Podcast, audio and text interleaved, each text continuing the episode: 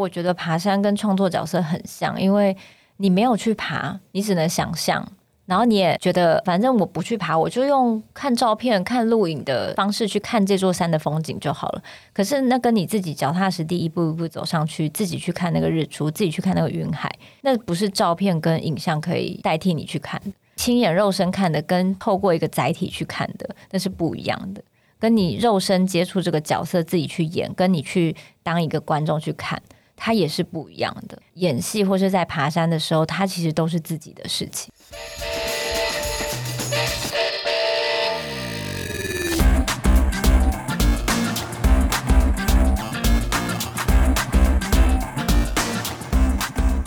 欢迎来到运动人的 Pancake，我是 w i n d y 我是老吴。老吴今天的来宾呢，其实一刚开始你对他的印象应该不会跟户外活动有非常非常大的相关联吧？就是一个女明星呢，而且是白白净净的女明星，就是有气质的女明星呢，很空灵，而且还。还是一个创作写手，对，但是其实他常常自称他是山里的孩子哦，山女孩。嗯，事实上他也非常爱山。那我觉得我自己其实跟一些演员一起去爬过山，我觉得演员在爬山的时候，他们的心境、想法会格外的多，因为有时候进入一个角色，你可能需要思考非常多的面向，然后你也需要沉淀。山好像可以带给。演员这样的力量，我上次听过一个说法，嗯，他们说你上山以后啊，就会缺氧。所以你就会忘记一些山下不开心的事情，所以在山里面都会是每个人呈现一种很独特的状态。你可以不要用理工男的方式跟我对话吗？没有，我只是觉得这说法好有趣。我今天空气中弥漫着文学的气息，然后你非要用理工男的方式在没有没有没有，我觉得我们接下来可以探讨一下每个人在山上不一样的状态。这样 好，今天的这位女明星她说遇到越南的戏，她就爬一座越南的大山。我觉得她至今的戏都蛮。蛮难的，所以我不知道是不是已经登过圣母峰，只是我不晓得。有可能最近的戏难度又挑战很高。对，而且因为他为人很低调，说不定他登过圣母峰，没有让我们知道。欢迎连于涵，Hello，大家好。于涵有登过圣母峰吗？没有，但是我朋友曾经有找那方面的书给我看，然后你就非常想去，是不是？没有，只是觉得我朋友每次对我的邀约都是一般人邀约，不是说哎，我们来看场电影，或是我们等一下去吃个饭。我朋友对我的邀约都是很奇怪的，就拿一本书说，哎，我。觉得我们人生一定要去一次这个，然后我就觉得，哎，怎么交到一些比较喜欢冒险的朋友？是物以类聚啊！我觉得，我觉得可以，耶，我觉得可以。所以，于涵，你是山里的孩子哦。就是因为我呃小时候出生是在象山山脚下，嗯，所以其实就是我们呃，就大家家人不是会带小朋友去公园玩什么的，我们就是每一个。爸爸放假的时候，我们就去爬象山，因为象山真的就在我们家旁边。嗯，所以就是我从幼稚园就开始就是爬象山，从他以前还是那种完全没有铺好楼梯，那种有点像手搭的那种石头，然后都黄土，所以不会是那种还有把手什么的，还有阶梯的。石头大大小小不同，然后路上有一个小小的土地公庙，爬了无数次，就反正它就是我们家后面的山，然后后来就是搬到了淡水的山区。然后那个地方也是在山里面，然后我爸也是会从我们家的后院带我爬那种完全没有路的山去看夕阳。你爸爸是个人特别钟爱户外活动，还是他有意想要训练你成为什么样的女子？没有，我觉得他就是下班以后想要爬山走走。一般人不是，例如说我们吃饱饭散个步，对，就是消化一下。我爸是下班以后吃饱饭之前的空档，他会先去散个步。散个步回来以后刚好吃饭，因为刚好饿了，爬山海海拔就爬升了五百这样子。对对对，所以我们就回来吃更多。对，很常在山里面，就是只要下班了，大概在那个魔幻时刻，就是一天的太阳快要落下跟接近黑夜的中间那一个时候，我们就会去看那个魔幻时刻的光影。所以就是我爸下班的时候看完以后，我们在一起散步回家吃饭。这真的是山里长大的才会做的事。爸爸很浪漫呢。对啊，但我妈都没有跟哦。就只有都是爸爸决定要住山上的吧？就是呃，对，是爸爸决定的。我长大以后才想说，对啊，我妈好像是一个 city girl 哎。嗯，妈妈是属于比较喜欢逛百货公司的，然后爸爸就会开车去载她去，然后在那边等她。但是她就跟我爸一起生活在山上了。那可是对你来说，你的喜悦是什么呢？因为你既然有两个选择，你可以跟着妈妈去逛百货公司，可是你也可以对爸爸说不。但你有选择了跟着爸爸这一派，表示从小你其实是内心里面对于这个过程或是这个历程，你是觉得很幸福或是满足的吧？就比较有生活的节奏吧。嗯，就是走一走路，然后带狗狗一起去散步，因为我们在山上都有养狗嘛，狗也会很期待啊，就觉得耶放风了这样子。然后我们就是一起出发，就爸爸带着三个小孩，然后还有我们家的狗。就沿路这样子走走走走走，然后再走回来。但我妈的那个行程对我们来说，就是我妈真的太喜欢逛街了。其实他们两个都是散步派的。我妈是在山上散步，我妈是在百货公司跟各大卖场散步。我妈是会散步到那个，都会有一些歌声告诉大家说今天要结束了，让我们呼到一声晚安。妈妈还不愿意走，所以我觉得不管你是要跟爸爸这条就是山路，或是妈妈这条购物商场的路。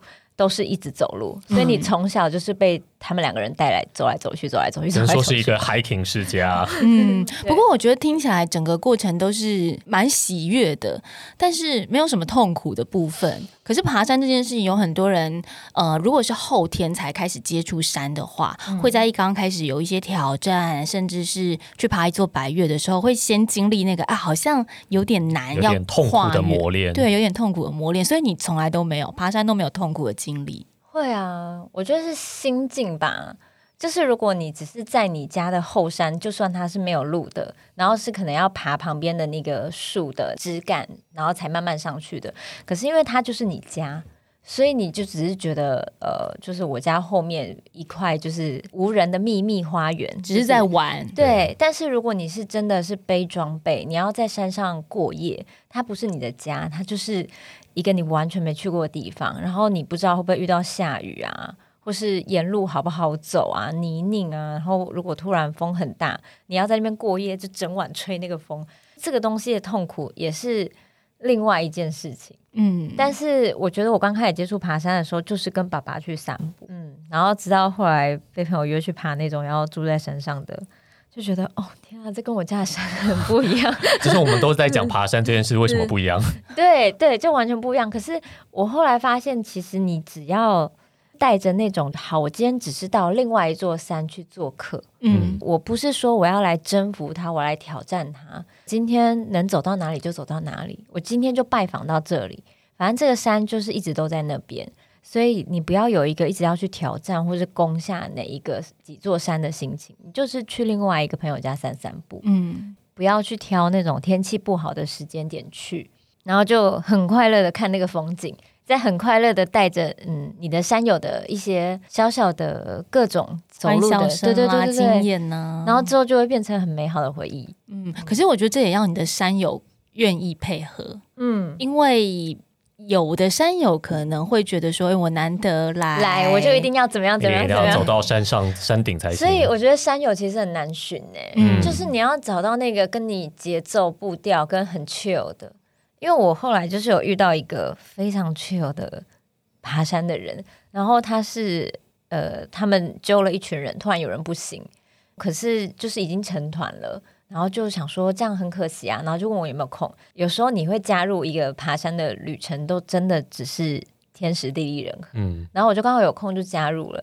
结果那个揪我的人，他是完全没有做准备的那种，呃，他平常没有任何运动的习惯，然后但他就是想要去看很美的风景，所以他真的是抱着这个心情，然后他走非常慢，但是我觉得他的那个却有感染到我，嗯，就是因为带领我们的那登山的人，他就是觉得，哎，怎么走那么久？他都已经到那边，大概过一个小时，那个 纠团的人才出现，嗯，就是他真的是压很后面，很后面，可是因为反正天都还亮着，他就慢慢走。然后我就看着他，因为我本来前面的心情，我就想说我要跟好领队，跟着领队的节奏。可是我后来跟着领队，跟着领队，那个领队已经爬那座山爬很多次了，他真的走飞快，所以我就是跟跟跟跟到最后，我就觉得天啊，我干嘛这么赶？我要赶什么山路嘛？我要进京赶考嘛？然后回头看那个揪我来的人，他还就是这边一边看天空，慢慢拍照，然后一边就拿他的登山杖这样。然后我说你怎么不走了？他说我累啦，我就站在原地。然后我就。觉得他这样很赞呢，就是因为看到一个很极端的，就一个走很快，一个走超慢，完全不慌不忙。他是一个哲学家哎，因为他他是一个导演，导演，果然，我就想说，哦，导演你知道，导演要掌控全局，OK OK，所以他就慢慢的看每一个细节，然后而且他就觉得说，反正大家一起来嘛，基本上是他揪的，总是要等我吧，大家也不会落下他，所以。所以他真的就是很慢走。其实导演在看景吧？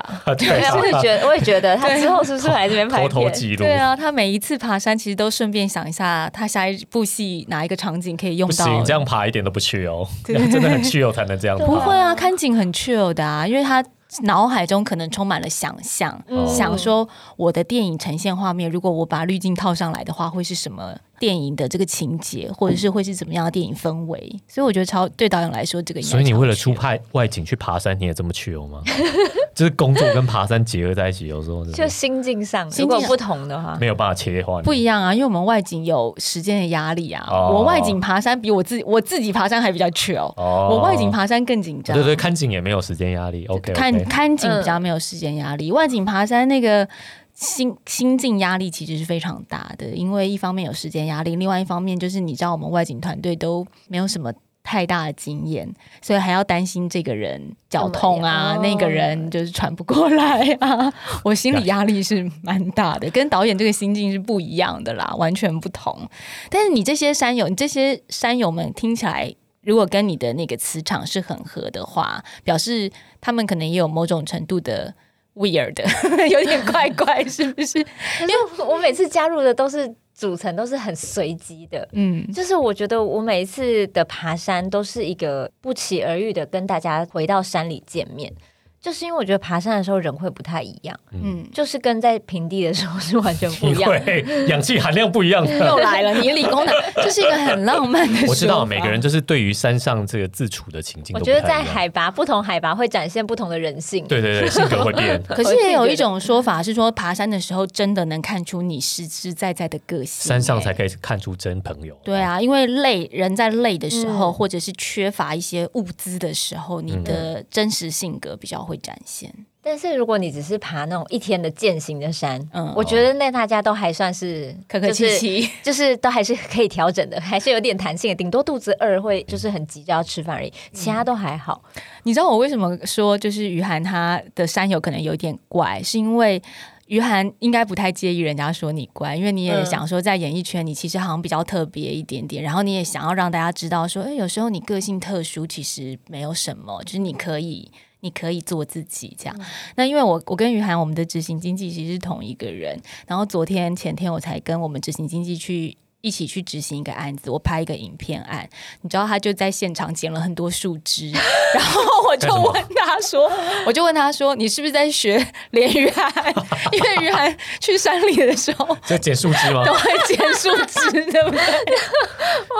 我 我至今啊，就是我们在讲的那个人，他其实是我出版社的那个窗口，就是只要是我演戏以外的事情，可能就是他会陪我嘛。对。然后，可是我就想说，哎，那不知道会不会有一些爬山案？也可以跟他去，因为我听说他就体力还不错。对，然后结果哎，殊不知好像就很少跟他刚好有爬山的案子。可是我们两个每次，例如说就是演戏以外的案子，例如说拍平面或是干嘛，那他们现场不是会有花，就是有时候他会布景。就是会有一些植物，我跟那个窗口就会说：“哎，天哪，这些植物这样子，待会他们要丢掉吗？这样不好吧？我还是我们拿回去种，还是我们拿回去，还是我们拿回去，你把它再插花，再让它延续一下生命。”然后我就发现，我跟他这个共通点就是都还蛮爱惜花草树木，希望他们不要一工作完就变成只是道具而已，他们是有生命的。然后我们就会开始物色，就想说：“哎，那那待会你要拿什么 分配？对，就是那个哪一盆盆栽，还是他有没有人认养啊？”啊，我们就不要让它落在这里。大概就是从这种爱惜大自然的心情，我就觉得，嗯，也许我刚才节奏是很适合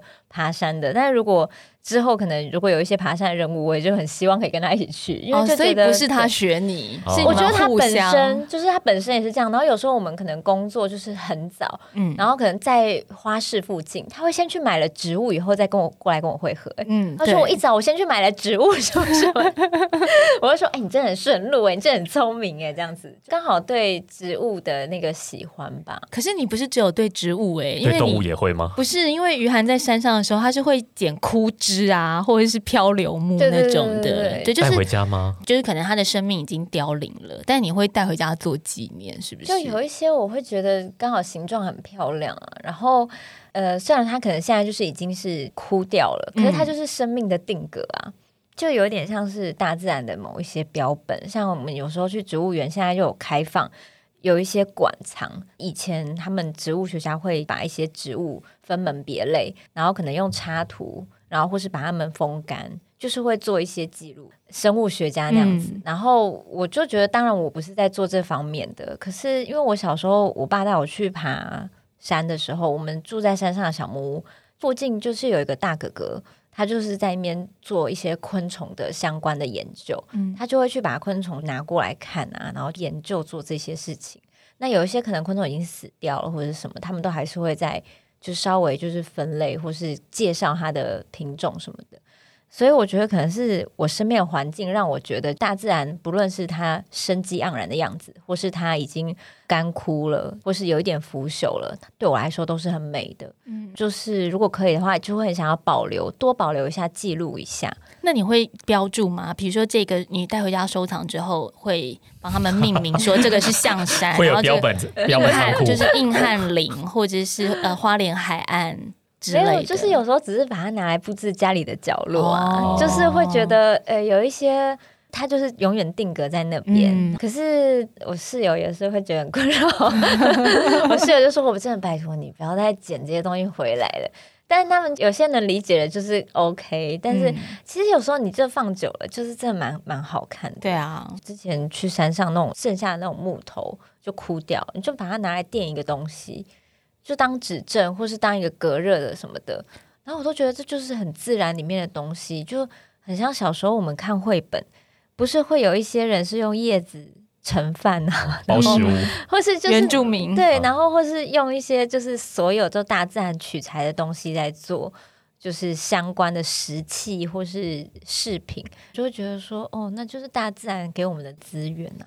其实我是蛮认同，女孩对，其其实我是蛮认同这一点。你你家也很多是不是？我家还蛮多 漂流木跟松果，那是你老公捡的吧？对对对，都会。然后其实有时候那个漂流木或是树枝的姿态，你把它插在花瓶里，它就是很漂亮。因为我觉得大自然是一个不退流行的东西，大自然有土地给我们的。这些果实或者是枝叶，它永远都不会退流行，而且它就是会呈现一个自然和风的感觉啊！就你不用去配色，或者是你不需要去特殊的布置跟装饰，它就是自然的美。对，好，OK，我们来安排一个 采集行程，野外采集的行程，来满足两位。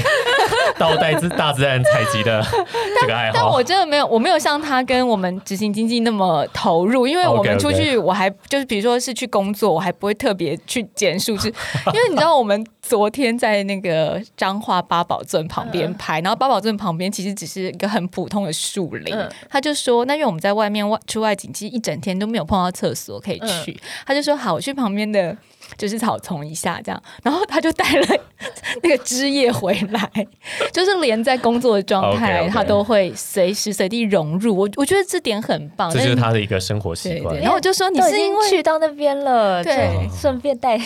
然后因为刚好要访问于涵，我就问他说：“你是你是被于涵影响的吗？”这样，而且于涵之前还会不是说只从山上把植物带下山，会从山下把植物带上去，因为他的宠物就是一个。空气凤梨，对，刺刺，对，以前啦，就是那时候，我记得好像是我们大学的时候，老师就是带我们去花市，每一个人选一个植物，然后希望每一个人都像照顾自己的身心灵一样，或是照顾自己的小孩，或是照顾你自己的角色这类的，你去把这个植物养一学期，嗯，然后。呃，一学期过后来验收你的植物还活着没有？你看，这不是小学生的课程吗？对啊，我大学我觉得大学老师有另外一种另外一种期许。对他，他就是带我们去华师，然后我那时候就选了空气凤梨，因为他们说蛮好种的。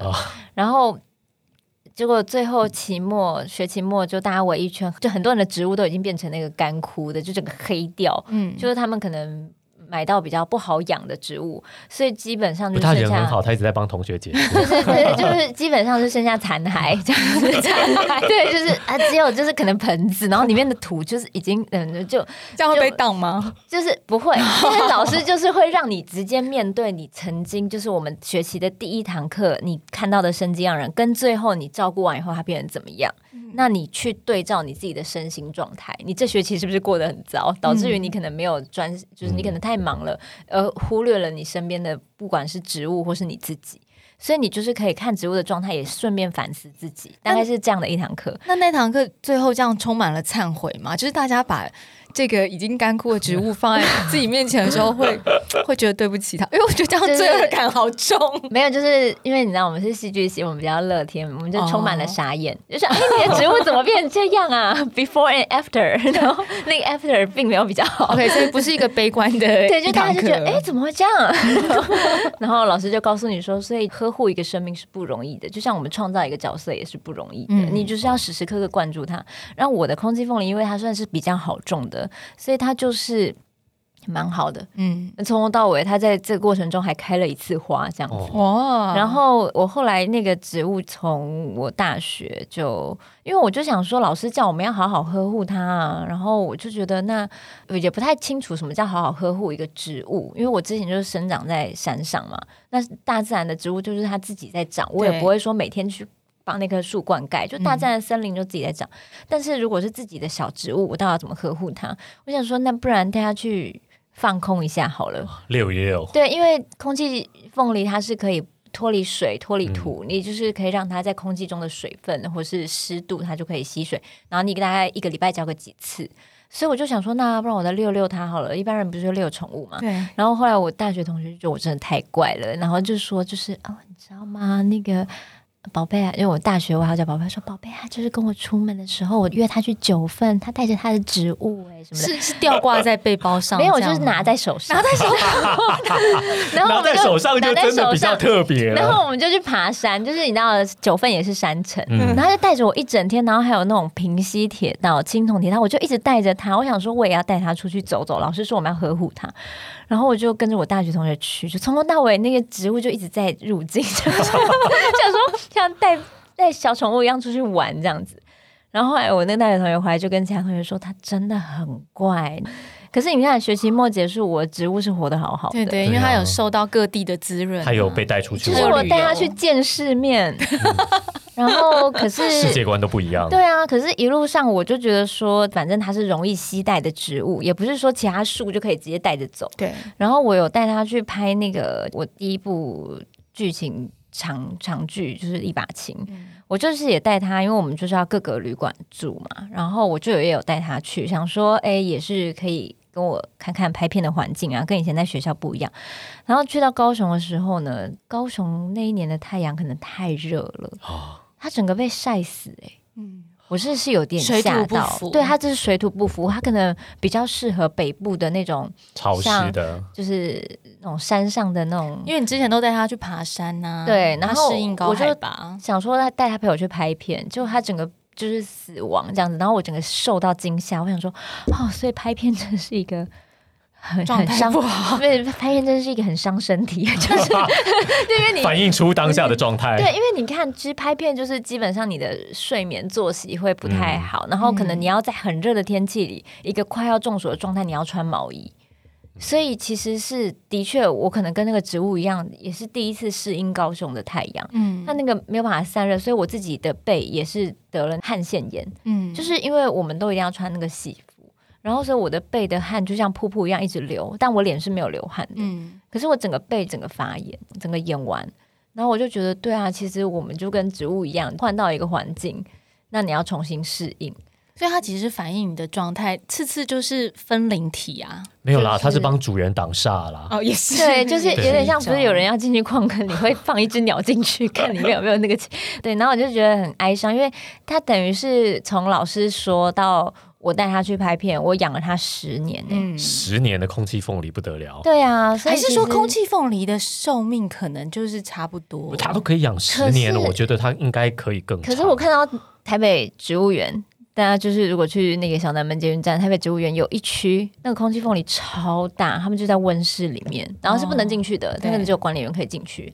那空气凤梨就超级巨大，因为它其实呃原生在亚马逊那边，所以其实我相信它在某一些适合它的环境是可以活很久。不过就是感谢它陪了我十年。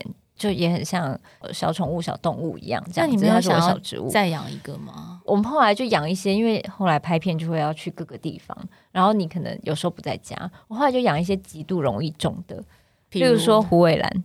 虎尾兰我不我没有概念，它是容易种。虎尾兰很容易种吗？虎尾兰很容易种，它就是你放在室内或是半日照都可以，而且还有空气净化作用，或是那种黄金葛。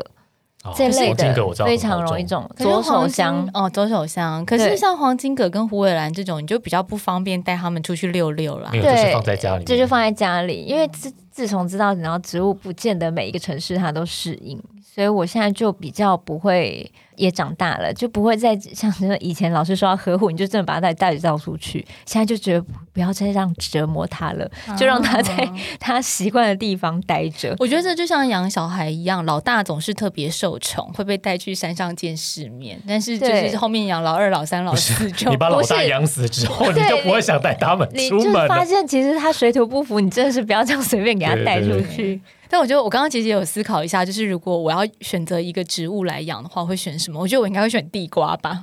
地瓜，你是想把它吃掉吧？地瓜长芽，然后它很好，很好长啊。那个地瓜就长出来地瓜叶，真的很嫩哎，对不对？真的超嫩。有没有吃过？有啊，我就直接去，我就直接去阳台就把它采下来，然后就是直接煮，超好吃。不是因为你们刚一直把植物。讲的像宠物一样，你们现在把宠物都吃掉，哎，对，好像也不 有点回忆不过来。没有啊，我养鸡，鸡生蛋，我们也是会把鸡生的蛋捡来吃啊，因为没有受精的其实大自然真的，我觉得其实一个大自然的循环。如果我们要回到很大自然，其实人类就是这样的。啊。我们的家禽有些时候，我们小时候会把它当宠物，鸡鸭鸭，我们把它当宠物，可是我们不见得不会吃它，我们还是会吃它。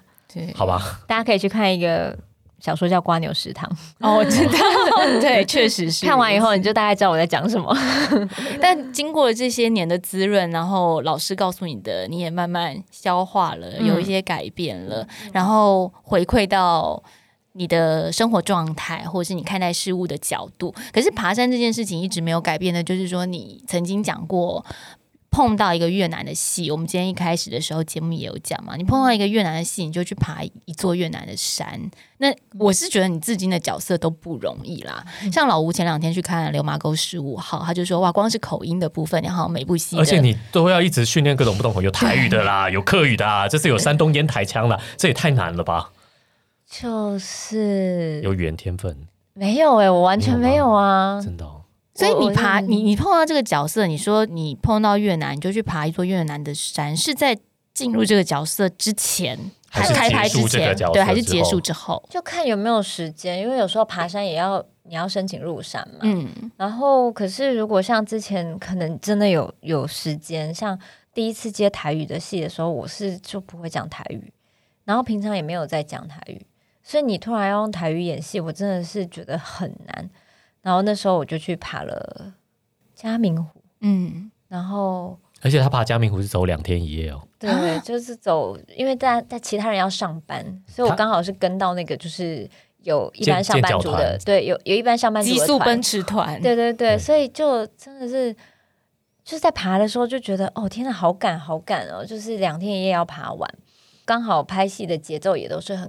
的，就是你要在很短的时间内学会这个台语，所以就觉得就是有一点像是身体强壮了会带动心灵的感觉。说人不小心被 push 被逼的时候，可以试试看自己能不能再延伸出新的力量，嗯，然后长出新的韧性。你去拍戏进入角色之前，你要先身体强壮，你才能撑完这个拍摄期，跟撑完这个角色的重量。所以以前我其实身体不算是非常好的那种，就是是体弱多病的人。可是我觉得，因为真的是因为开始拍戏，所以我才会去训练我的身体。嗯，要不然以前我大概就是那种上体育课都会坐在旁边很虚弱那种，运动量 少少，可能身体真的很不好。然后或是我幼稚园的缺课率极高，因为我每一天都在感冒。嗯，就是小朋友很容易感冒，就是去玩一圈回来就感冒了。可是你都在山里。但是幼稚园你还是要去幼稚园上课啊。我的意思是说，你在山里生活，你常常在践行啊，你的身体没有。但我我只要遇到人，就是很容易感冒生病。他书里面有写他的那个健保卡从 A 盖到 G 卡，对，真的就是一直在感 冒。还好后来医化了 不然浪费很多纸啊。对，因为只要接触到人，就会很容易被传染感冒。太习惯山上的纯净了，对对对，所以就是太容易生病的。然后，但是这样的状态会影响在创作角色，所以后来你就会想办法去让自己的身体强壮起来，不管是意志力上的。或是心灵上的，我觉得两天一夜走加明湖真的会变强壮，就是很赶，然后超强的好吗？你下山你就会觉得我两天一夜都能走完这个路了，我到底还有什么办不到的？大概就是用这种激将法告诉自己说我可以，要不然平常我们没事是不可以的。就是你平常叫我讲一个什么粤语，我也是讲不出来啊。可是如果你今天给我一个角色，告诉我说这个角色就是要讲粤语，那我就会想办法把它讲出来。嗯，但是我觉得爬山跟创作角色很像。因为你没有去爬，你只能想象，然后你也觉得，呃，反正我不去爬，我就用看照片、看录影的方式去看这个山，看这座山的风景就好了。可是那跟你自己脚踏实地一步一步走上去，自己去看那个日出，自己去看那个云海，那不是照片跟影像可以代替你去看的。嗯，你亲眼肉身看的，跟透过一个载体去看的，那是不一样的。跟你肉身接触这个角色，自己去演，跟你去当一个观众去看，它也是不一样的。嗯，所以我觉得其实有些时候在演戏或是在爬山的时候，它其实都是自己的事情，因为没有人能帮你完成。所以每当我一步一步走到我觉得我可以走的范围，跟我这一次旅程可以走到的地方。都是我觉得就是都是跟我的工作有相关。嗯，可是爬山的时候一定会碰到，就像你说的，我可以走到哪里我就到哪里。嗯，我我们是有撤退的机制的，甚至撤退我们也讲是一种智慧，是一种抉择。可是，在演戏的过程当中，如果这个角色你过不去，或是你出不来的时候，你是没有办法撤退的耶。所以你要先把。你的心灵练得很强大，演员其实最最最重要的，其实我觉得就是心灵上的强大，因为因为如果你很投入，那你势必就是会被影响。那你被影响以后，你要怎么样？就是在理性跟感性之间拉出一个空间，而不要让自己就是感性到完全失控，跟理性到投入不了。嗯，所以我觉得这都是一个练习。那每一次的角色旅程，你也不确定他会把你带到哪里。可是我觉得有投入的必要，但是你也有保护你自己的必要。嗯，因为如果你要当一个职业的演员，你要长久演戏，而不是只演这部戏以后就可能就是被击垮了或是什么的。嗯，你一定要想办法，就是训练你、锻炼你的心智。所以。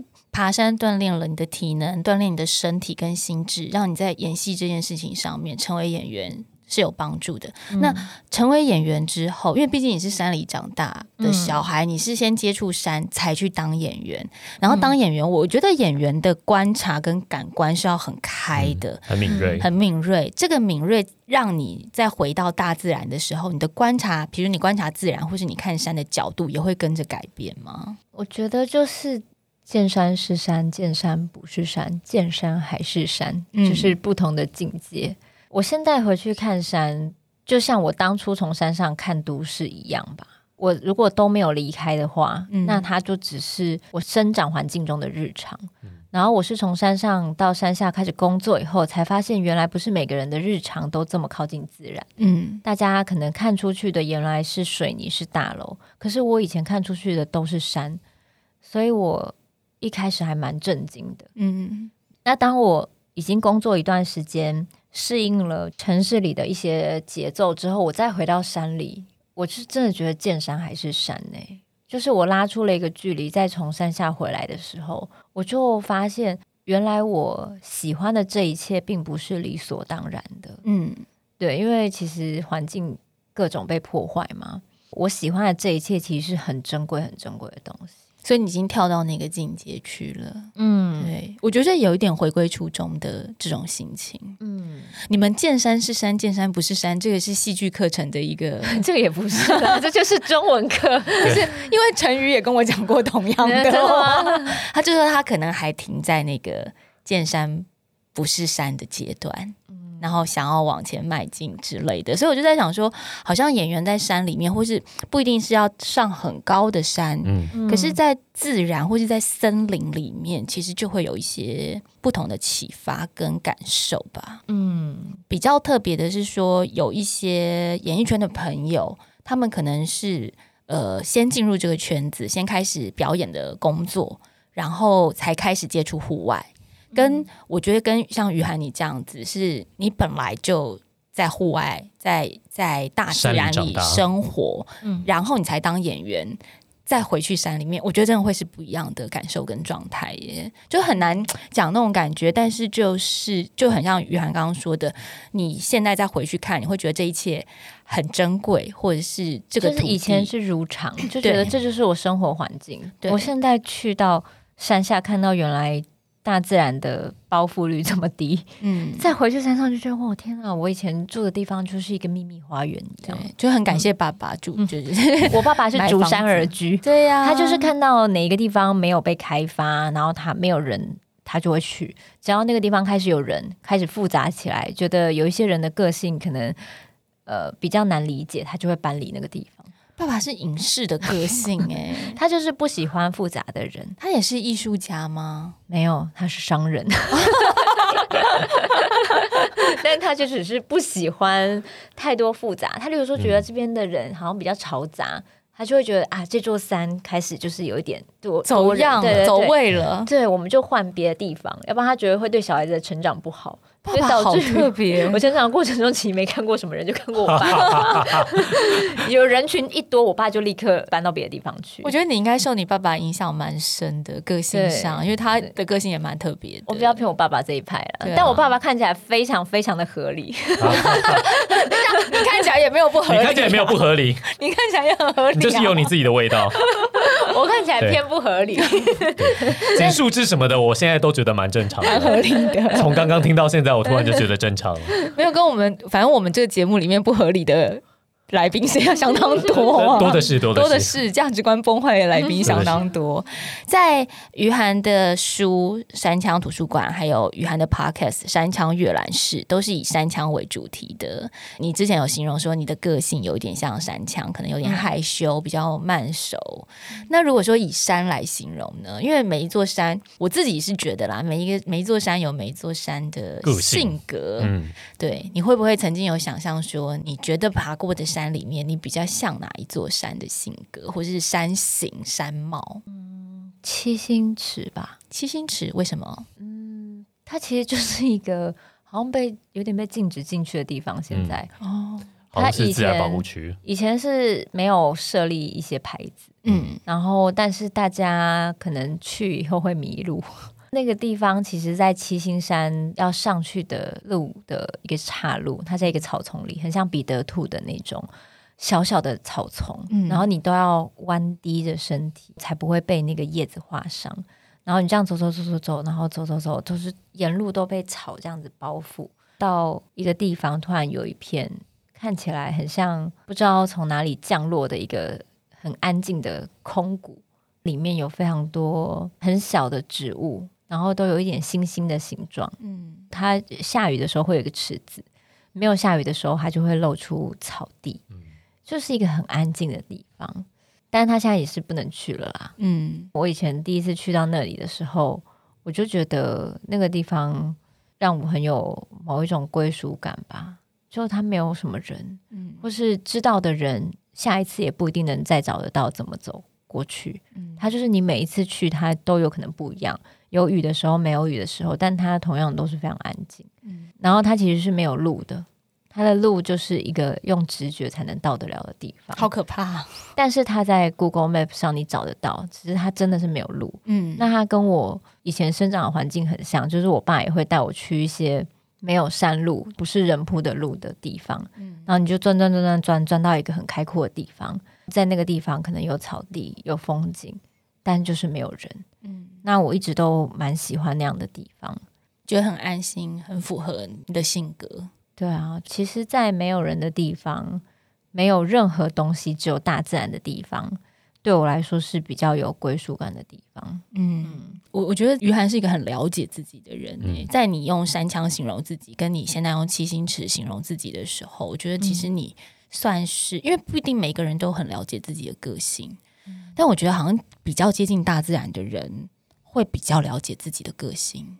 嗯，会会很清晰的知道自己喜欢什么跟不喜欢什么。嗯对啊，这点应该也蛮受你爸影响的。就一有人来，我们就搬走。就啊，这边的邻居开始变吵了，我们就赶快搬走，搬到更山上去。因为这里又开始有观光客了，赶快搬到更别的山上去。对，现在到底要哪里还可以找到没有人的山上住呢？要用拓垦的方式哦，Google Map 上面没有标的地方，就是还是有一些终极山，你必须是要用探勘的方式去探索。那回家也太辛苦了吧？对，可能要带带一把猎刀或是柴刀。所以你自己呃，现在还会喜欢去比较有知名度，或者是已经我们讲百越都对百越都焦山化了嘛，或者都大众化，你还会想要造访比较大众化的山林吗？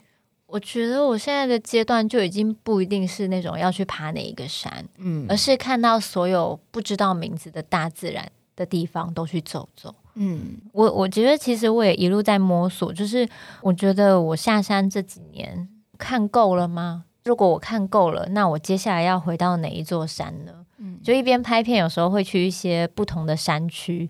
就会觉得，嗯，哪一些地方很适合以后就隐居起来这样子。像这是我爸爸遗传的个性，对耶，就是我一边一边拍一边看嘛，因为你知道拍片有时候都会找一些就是没有人的地方，人迹因为这样子才不会被影响，旁边有声音收音很麻烦，所以我们会常去一些秘境。嗯，然后我就会想说，这个地方很适合离开就是人群的时候可以去。那你也要你买得到那块地才，就是一边拍片一边看景，一边在找找未来的。隐居之处，对，但那边也是会有一些居民啊。你就是去问当地人，有时候我们拍片，可能对大家来说就是有一种啊，小小打扰到人家的生活环境。可是有时候你真的就很诚心的拜托他，他还是会让我们拍这样子，就会因此认识到一些奇特的地方。觉得在工作的时候，尽量去接触各式各样的刺激，跟原本生活里没有的。嗯。我觉得这样子之后才不会说你这一生什么都没有经历过，你只有待在山上。嗯，所以我就是知道我自己应该是会下山，但是我没有想过会在山下待多久。嗯，在下山的这一段期间，我还是会一直在想着，就是未来要去哪一座山生活。因为太长待在山上，然后从小待在山上，所以其实雨涵的水性是稍微偏弱一些的。那这是在那个《流麻沟十五号》里面，因为你饰演舞者，可是从小你是有学舞的。其实雨涵真的很低调，因为学舞这件事情也是到拍这部片的时候，你才有透露给大家知道。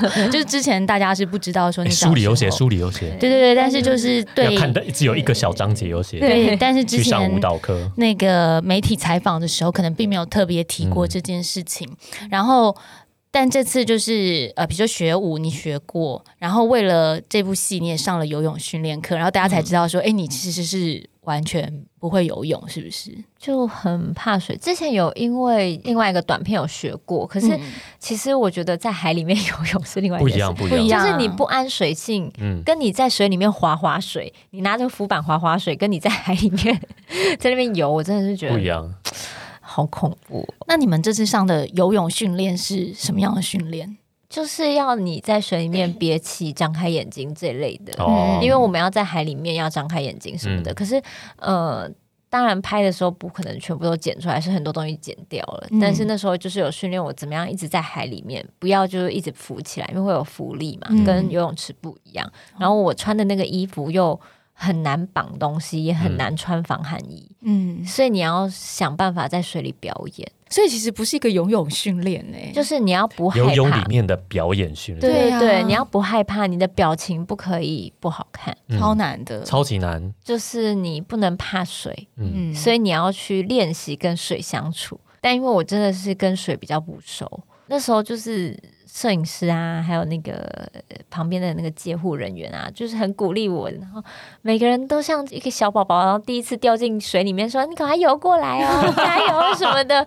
我想说，哦天哪，这里不不会，我觉得那个镜头拍的蛮好。然后这里看不到底是怎么回事？我们游泳池再怎么样是踩到底的，这里是怎样？说不要怕，不要怕，海水就是你越紧张，你就会越沉下去，所以你就是想象你自己躺在海面上，你就会浮起来喽。没有这回事哦。然后想说，我到底浮在哪里？到底为什么？就是会认真的觉得，我觉得爬礁岩的部分对我来说比较轻松，因为我们要拍的时候，我们要先爬过很多礁岩才能到那个海边。对，那我就觉得爬礁岩对我来说跟爬山差不多，就蛮舒服的。我就穿绣花鞋是非常好爬的，因为绣花鞋的底比较软。嗯，然后如果你穿什么帆布鞋或是我们球衣球鞋，那个球鞋反而会滑，所以我后来都会跟服装组说，你就给我绣花鞋就可以了，我就会用绣花鞋爬。但反而最难的就是爬过那些礁岩以后要进入那个水里，就觉得嗯，真的是。很特别的体验，就是因为角色才有这样的尝试，对，又突破了一下。而且你看，于涵本来就会爬山，现在又受了游泳训练，所以我们可以约他玩三铁了。我真的是不行，可以。等一下，是不是进展的太快了一点？不会啊，我们刚才约要让你们去大自然做采集的行程，怎么已经要玩山铁了？海泳已经可以了。然后那个他们还说，哎，我觉得你很有天分呢，还是你之后又是要跟我们学一下潜水？我就说没关系，其实没有角色找我的话，我跟 我跟海继续不熟就好了。我就是远远的看海就好了。墨菲定律，我觉得你真的不能讲出这种话。我说没有关系，你接下来可能就会接到一些什么海女之类的 角色，什么美人鱼的角色 之类的，很快就会有了。接下来我们就是期待，呃，于涵可以加入铁人三项的行列，以及他可以找到退休的隐居之地，成功购物成功。对，这个地方很难找。对，祝你购物成功。呃，流麻沟十五号现正热映中，那其实票房已经非常不错不错了。对，因为我觉得。历史的题材，其实，在台湾真的蛮难能可贵的。有时候我觉得，演员愿意接这样子的台湾文化历史的戏，就是是我们观众的福气。而且，这个这个篇章，这个故事，的确不是我们大部分人会知道的故事。对，所以蛮值得大家去了解一下这个故事内容。对，很谢谢你们愿意为台湾文化这样子。而且，我觉得里面的女演员们都非常的正。不是，我说演技 非常的投入，他们里面有各种省份的腔调，嗯，传达出那个时代的背景，我觉得那是很不容易的，然后又不会让演技看起来变得很别扭，嗯，所以我觉得真蛮叹为观止的。对，希望大家可以支持一下，继续支持，就是二刷三刷都没有问题的。那这样我只好再去看一下雨涵跳舞的。那一场，仔细看看他表情管理，还有游泳的那一场。哎，那个被剪掉很多，我之后好想要放给大家看。我觉得好可惜，我觉得游泳被你讲起来好像很有趣，但是那一段其实很短。没有，因为其实电影两个小时，但我们拍了。四十五天，嗯，所以我们不是纪录片嘛，然后我们也不是什么游泳实境体验跟舞蹈实境体验，所以一定都是依照着剧情留下一些精华片段，对，剩下的让观众自己去延伸，嗯，但是当然还会有一些漏网之鱼的，希望票房可以越来越好的话，我就可以把我手机里的一些小小侧拍花絮可以分享给大家，哦，就是越来越多人进去看，然后认识这段历史，然后我们也可以看看被剪掉的那一些，其实。演员在准备每个角色，一定都会有非常多历程。拍摄的过程中，一定会剪辑，为了故事的顺畅，所以有很多东西到最后大家是没有看到的。但是如果大家已经去看了戏以后，我就比较好分享这些花絮，嗯，再给大家回味一下，就是。每个演员拍摄创作的各种小小的细节，对，会比较有感。嗯，对。然后我觉得这段历史其实才正在开始被认识，可能这部电影演完了，你也就用两个小时，你怎么可能认识这些阿公阿妈的青春？嗯，这也只是他们人生中的一个小小的片段。但是其实它有非常多面向，所以我觉得不管是相关的书籍、相关的历史。都还等着大家去阅读。对，而且就像于涵说的，就是你看了这部戏，你再去看花絮，会会更有感。就像我们今天聊山这件事情，其实当我们在聊山的时候，如果你没有去接触山，跟你已经接触过山，你再来听于涵讲这些，他对。从演员的角度，或是感官，或是从山里的孩子的角度去看山，感觉又会是不太一样。而且我希望听完这集节目以后，大家就不要再去找七星池这个地方，好不好？他刚刚已经说进不去啦，你去你还是可以去，但是就会有无人机跟着你，一个人一千五，哦，你就看你要不要花一千五。然后重点是你有可能会迷路。我觉得一千五可以。等一下，价值观太奇怪了吧？你我觉得一千五蛮便宜。我跟你讲，我们不如研究一下，可不可以申请入场，好不好？我跟你讲，你从开始进去前，你就会看到他每隔一段路就放一个牌子，写说这里禁止进入，违者罚多少钱。然后你就是一直要一直要走，对不对？但是你在草丛的时候，无人机是拍不到的。嗯，你只要到七星池的那一个空地，它就会开始算到底有几个人来，它就会开始进来抓。你在走的时候，它会跟着你等一下，他为什么知道这么详细啊？因为就还是你有被罚过，是不是？还是有导演想要拍啊？哦，嗯，导演看景真的是没有，因为无孔不入。我就说拍片就会很喜欢去一些大家不能去的地方。那有些地方他就真的是很想要得到那个画面。拍片像我们茶经也会有很多茶园是人家私人的，希望可以不要去让大家知道那个茶园在哪里，以免大家去了以后污染那片茶园。嗯，我希望台湾的各种软实力跟越来越好，也希望大家的沟通能力跟协调场地的能力能越来越好。嗯，这样让大家就是彼此尊重，就是我们拍片的时候，当然也不会影响到那里的环境。但是同时也不希望我们拍片以后大家一窝蜂的去，造成那个茶园的主人或是像七星池这个地方，可能就是大家很容易迷路，所以他们才就希望大家不要去找这样。对，好，千万别再去了，可以看看图片就好了。对，看看图片。对，或是嗯，如果导演真的很想拍的话，就看想办法怎么样申请比较好。对，沟通啦。对对对，就是大家就是沟通啦。我们一般的听众就稍微想象一下。就是你看余涵的戏，看看这个人的个性，然后想象一下七星池的模样。没错，我从他还可以进去的时候就进去了，一路进去，一路进去到他不能进去的时候，导演还是要去拍，那真的也没有办法，而且是我带路哦，因为他们制片也不知道路。我说我知道，大概就怎么怎么走。好的，我觉得余涵的 podcast 非常值得订阅。嗯，呃，请大家把山枪阅览室订阅起来，因为其实很少有演员做一个关于阅读这样的。推广对，那也可以了解更多于涵在演员上面。我觉得不只是在文字，然后不止在文学或是一些写作上面的想法，包括在演员的心境上，有时候也会融入这些观看的角度。今天也非常谢谢于涵来，希望我们之后可以一起相约爬山去采集植物。大家真的是有空可以随随约的，可以随约的去山里面散步。好，谢谢你，谢谢谢谢大家收听，拜拜。拜拜。